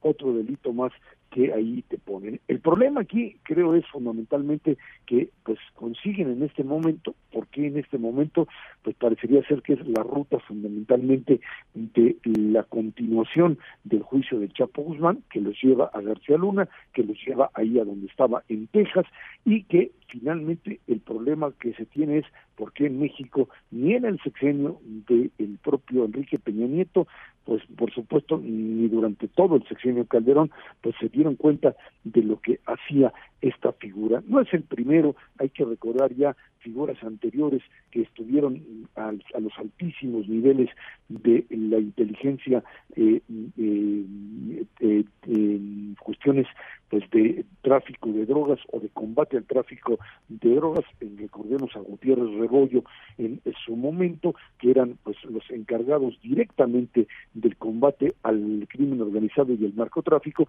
haber cooperado directamente haber sido parte fundamental del crimen organizado. Ahora, aquí hablamos de quien encabezara la Secretaría de Seguridad Pública durante un gobierno que si algo tiene como sello y deja como legado es el combate al crimen organizado, no por lo menos así lo vendió eh, Felipe Calderón. ¿Qué tanto fue combate al crimen organizado? Eso fue aparte del crimen organizado, protegiendo a otros grupos del crimen organizado, a decir de las acusaciones que hay en torno a García Luna, que habría diseñado buena parte de la estrategia.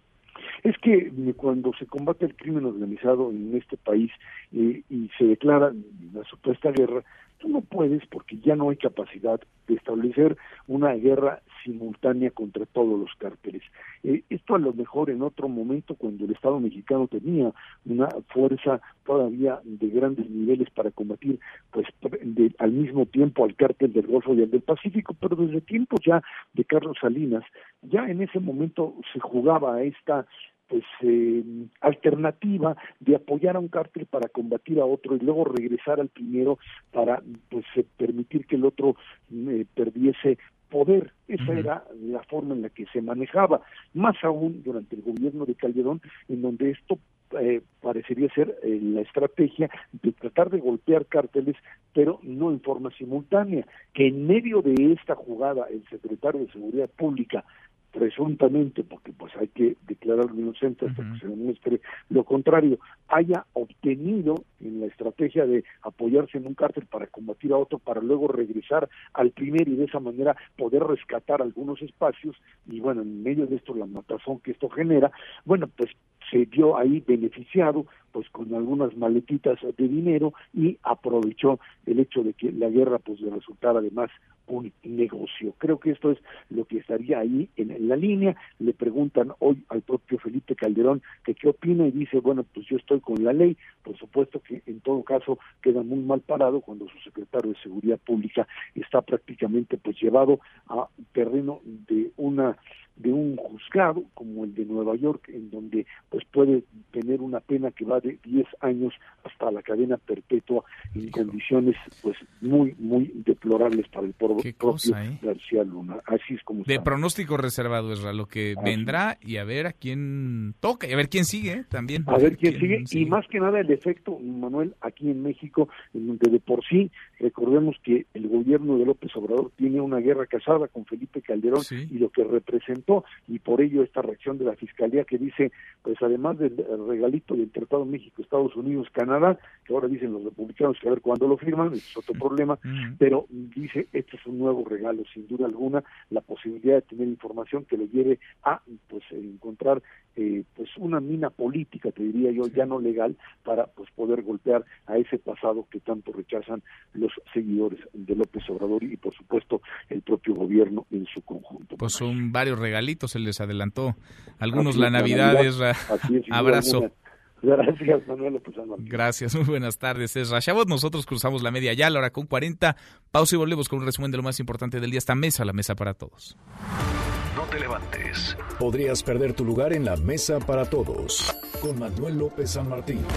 Regresamos. Este podcast lo escuchas en exclusiva por Himalaya. Y aquí Jansen, que trata de acomodarse. Aficionados de Monterrey bautizan como Jansen a su hijo. El menor es registrado en honor al goleador de los Rayados y sus papás esperan que el nacimiento del bebé sea buena señal para su equipo. Seguimos, volvemos a esta mesa, la mesa para todos. Cruzamos la media ya, la hora con 41. Le entramos a un resumen con lo más importante del día. Resumen. Ya hay nuevo acuerdo para el TEMEC, para el Tratado Económico entre México, Estados Unidos y Canadá. En Palacio Nacional, la viceprimer ministra canadiense Chrystia Freeland, el representante comercial de Estados Unidos Robert Lighthizer y también el subsecretario para América del Norte Jesús Seade, entre varios otros testigos, firmaron ya el protocolo modificatorio del acuerdo. Esto es parte de lo que dijo ahí mismo en el Palacio Nacional el presidente López Obrador.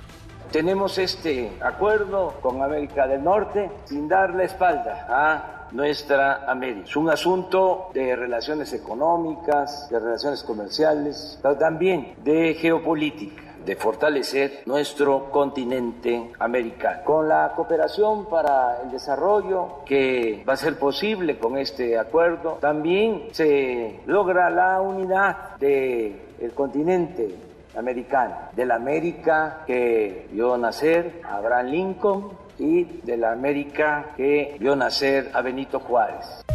Bueno, y cuando parecía que todo era miel sobre hojuelas y que no habría mayor obstáculo para aprobar el TEMEC en cada uno de los países, aparece Mitch McConnell, el líder republicano en el Senado de Estados Unidos, y dice que no va a estar listo el tratado, la aprobación del TEMEC este año.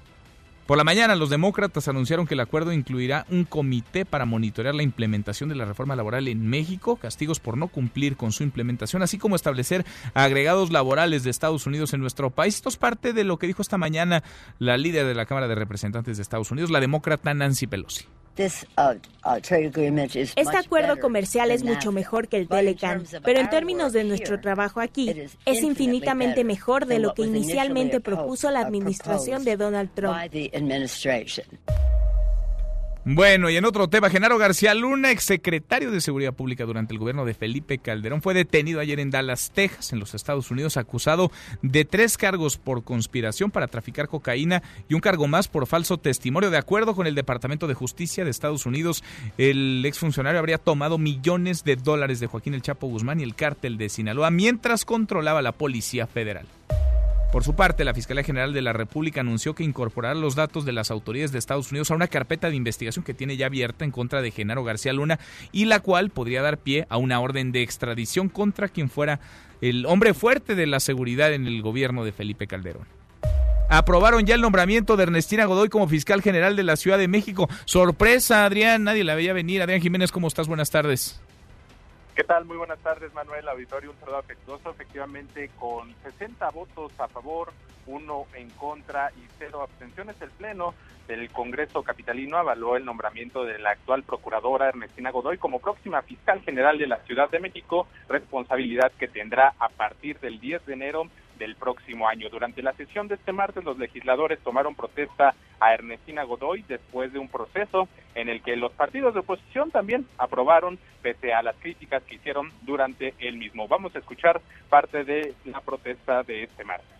Protesto guardar y hacer guardar la constitución política de los Estados Unidos mexicanos, la constitución política de la Ciudad de México y las leyes que de ellas emanen, y desempeñar leal y patrióticamente el cargo de fiscal general de justicia de la Ciudad de México, mirando en todo por el bien y la prosperidad de la Unión y de la Ciudad de México. Y si así no lo hiciere, que el pueblo me lo demande. De esta manera, Manuel Auditorio se formalizó el dictamen aprobado ayer con 13 votos por los integrantes de la Comisión de Administración y Procuración de Justicia del Congreso para nombrar por un periodo de cuatro años como titular de la Fiscalía General de la Ciudad a Godoy Ramos. Esto pues comentar que se llevó sin la presencia el día de ayer de los diputados de oposición del PRD Jorge Gaviño y del priista Guillermo Lerdo de Tejada, esto derivado pues de este desacuerdo que tenían con las entrevistas que realizaron a quienes aspiraban a este cargo, Carlos Daza, a Ernestina Godoy y a Fernando Vázquez Herrera. Manuel Auditorio, es la información que les tengo al Gracias, muchas gracias Adrián, muy buenas tardes. Buenas tardes. Pues sí estaba cantado, iba a ser Ernestina Godoy y sí, fue por abrumadora mayoría. Y la Procuraduría Capitalina solicitó al Interpol una ficha roja contra el ex esposo de Abril Pérez. Cuéntanos, Juan Carlos, ¿cómo estás, Juan Carlos Alarcón? Buenas tardes. Gracias, Manuel. Buenas tardes. La Procuraduría Capitalina solicitó a Interpol México la emisión de la ficha roja para la búsqueda, localización y detención de Juan Carlos García, excónyuge de Abril Cecilia, asesinada el 25 de noviembre pasado. La subprocuradora de procesos penales, Alicia Rosa, dijo que el juez de control libró orden de aprehensión en contra del imputado. Él había solicitado una audiencia para revisión de medida cautelar, solicitando otra medida cautelar más favorable, evidentemente, para él, que se llama la suspensión condicional del procedimiento, pero no se presentó. Él envió una carta diciéndole al juez que tenía miedo de que los medios de comunicación y que la sociedad pudiera tener represalias contra él y pedía que la firma se la fuéramos a tomar a donde él se sintiera seguro. Sin embargo, no se presentó y esto genera que rompa el compromiso que hizo con el, con el, con el juez. Por otra parte, Manuel, te informo que para la Procuraduría Capitalina los jueces de control Federico Bosco y Luis Alejandro Díaz, así como el magistrado Héctor Trujillo del Tribunal Superior de Justicia, son responsables de una deficiente actuación en torno al caso de Abril Cecilia asesinada el 25 de noviembre en Coyoacán.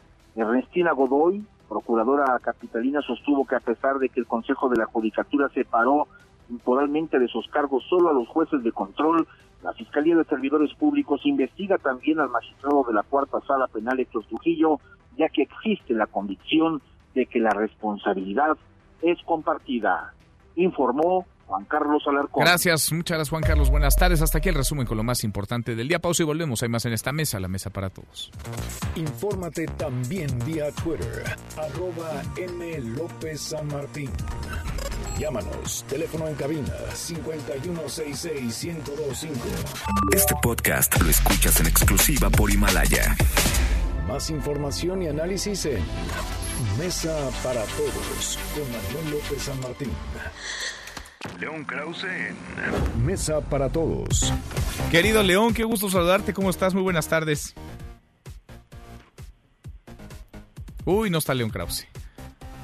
No, no tengo a León. Bueno, ahora vamos a platicar con él porque vaya que hay frentes abiertos. León, ahí nos escuchas, querido León, ahí estás. ¿Cómo estás? ¿Cómo te va? Señor.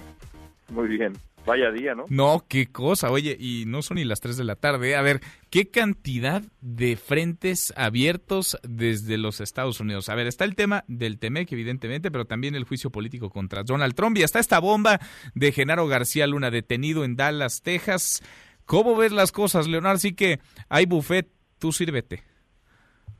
Bueno, pues por por la nota más importante acá en Estados Unidos y en Estados Unidos la nota es el proceso de destitución de Donald Trump y de ahí que los demócratas hayan elegido Manuel el día de hoy para darle digamos la luz verde al proceso de ratificación del Tratado de Libre Comercio de América del Norte versión 2.0 porque el cálculo político pues es es perfecto.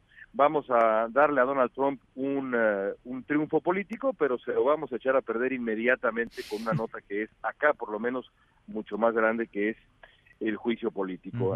Así está el equilibrio noticioso eh, en, Estados Unidos. Ahora, ¿cómo ves que se puedan cruzar estos dos temas? Porque por un lado, pues el choque de trenes va a ser inevitable en el Congreso norteamericano por el tema del juicio político, pero por el otro parece haber un acuerdo entre demócratas y republicanos, entre demócratas y el gobierno de Donald Trump por el tema del Tratado México-Estados Unidos-Canadá. Yo creo que el tratado es un hecho, es, eh, es, cuestión de tiempo. Eh, el Senado estadounidense ha anunciado que el proceso final, digamos, de ratificación no será sino hasta el año que viene. ¿Por qué? Bueno, muy sencillo, porque quieren que el, eh, ese triunfo político del que hablábamos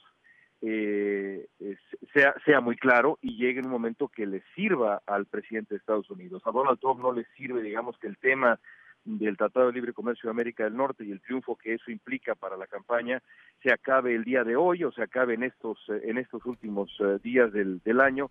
Le, sirve que, que ocurra y que se dé a conocer y que eh, haya, haya, digamos, eh, la noticia en grande eh, lo más cerca de la elección posible.